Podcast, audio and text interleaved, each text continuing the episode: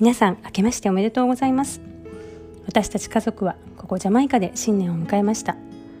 日本の大晦日の厳かな雰囲気や除夜の鐘とか初詣とかパリッとした新年の雰囲気を何年も体験していないのでお正月三が日のすがすがしい雰囲気も懐かしい気持ちになりますが私たち家族はだいたい暖かく南風が吹く中で家族みんなで集まって年越しのパーティーをしてレゲエの音楽とともに新年を迎えています。さて今年2022年は寅年。水の絵の虎という年なんだそうです。長く厳しい冬を越えて春の草木が生命力にあふれて芽吹き始めて華々しく生まれる年。新しいものが勢いを持って生まれてくる年なんだそうです。なんだかこれを聞くだけでも新しい年にワクワクする気持ちになりますね。皆さんは何か今年始めたいことがあるでしょうか？私が今年最初に頭に浮かんだ漢字一文字は「進む」という字なんですが勢いに乗る年だということを聞いて早速いろんなことに挑戦していきたいという気持ちになっているところです。私は旦那と朝に30分ほどのウォーキングをしているんですが新年もいつもと同じように朝起きてジャマイカの家の周りの丘をぐるっと回るウォーキングに出かけました。朝早くから太陽の光がすでに眩しくて朝の光の中のウォーキングはとっても気持ちがいい一日の始まりです。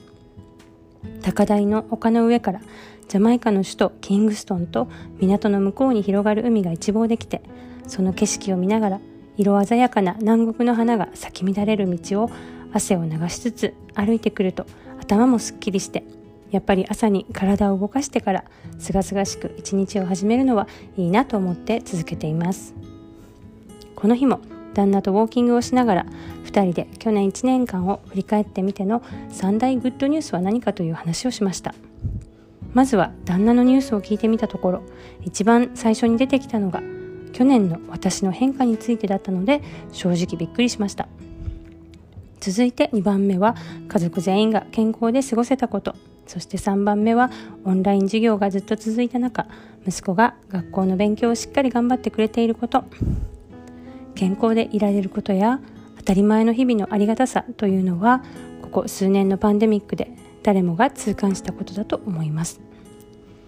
旦那が最初に挙げた私の変化というのは私にとっても3本の指に入る大きな出来事で人生のターニングポイントくらいのインパクトがあったと思っていました。でも旦那の方も同じように感じていたとは思っていなかったので驚きました。私の2番目と3番目のグッドニュースもほぼ旦那と同じようなことだったんですが去年の初めにコーチングに出会いポジティブ心理学に出会ってからマインドフルネスの考え方と3つが融合して私の中で化学反応を起こしたような感じで夢中になって学びを続けてきた熱い一年でした。自分自身が確かに変わって足りないものではなく自分が持っているものに目を向けられるようになったこと。昨日や明日のことではなくて今この瞬間に目を向けられるようになったことで自分自身が変わっただけでなく家族の中の関係にも大きく変化がありました。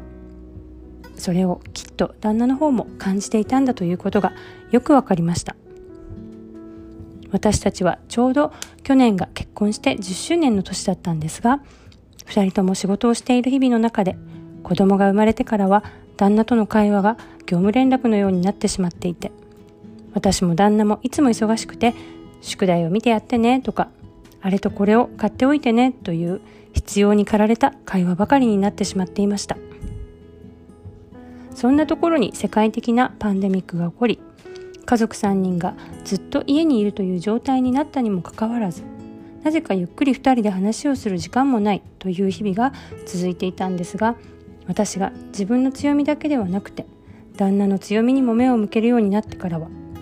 それまでの業務連絡的な味気ない会話から一変して今日あった良かったことをお互い一緒に喜んだり2人でお互いの夢を語るようになったりと旦那との会話の質が変わっただけでなく会話をする量も格段に増えました。週末にドライブに行く時や子供が寝た後にも2人でいろんなことをたくさん話すようになりました。この変化には私だけではなくて旦那もびっくりしていたんだと思います。パンデミックになってから家族3人がいつも家にいて自宅勤務での仕事やオンライン授業が続いていた時は私も世の中のお母さんの例に漏れず自分のことや家族のこと子供のこととやらなくてはいけないことが山積みでそれを片っ端からこなすというジャグリングの日々を送っていました。一生懸命頑張っているにもかかわらず旦那から感謝の言葉もないなんてことにイライラすることもよくありました。以前は自分がやったことに対して何も言われなかったりするとちゃんとありがとうって言ってよねなんて思っていたことも多々ありましたが自分が少しずつ変わっていった中で気がつけば自分が何も言わなくても旦那からありがとうと言われることが増えていったことに気がつきました。私が何も言わなくても相手の方からいろいろ感謝の気持ちを表現してくれるようになったんです。足りないものばかりを見ていた頃の私は無意識でやっぱり旦那の足りないところを見ていてともすれば相手を変えようとして頑張っていたんだと思いました。自分がコントロールできない相手を変えようとするのではなくて自分が変われば相手が変わっていくということを去年は本当に体感した年でした。聞いてくださっている皆さんの中でも変えられない過去や他人にばかり目が向いてしまっているという経験はないでしょうか。自分の力ではどうすることもできない過去や他人ではなくて自分の決断一つで変えていくことができる未来と自分自身。そっちに気持ちをフォーカスしていった方がずっといいと思いませんか？今年も日々自分の未来を作り出していく行動を積み重ねて進んでいきたいなと思っているところです。今日も聞いてくださってありがとうございました。また聞いていただけると嬉しいです。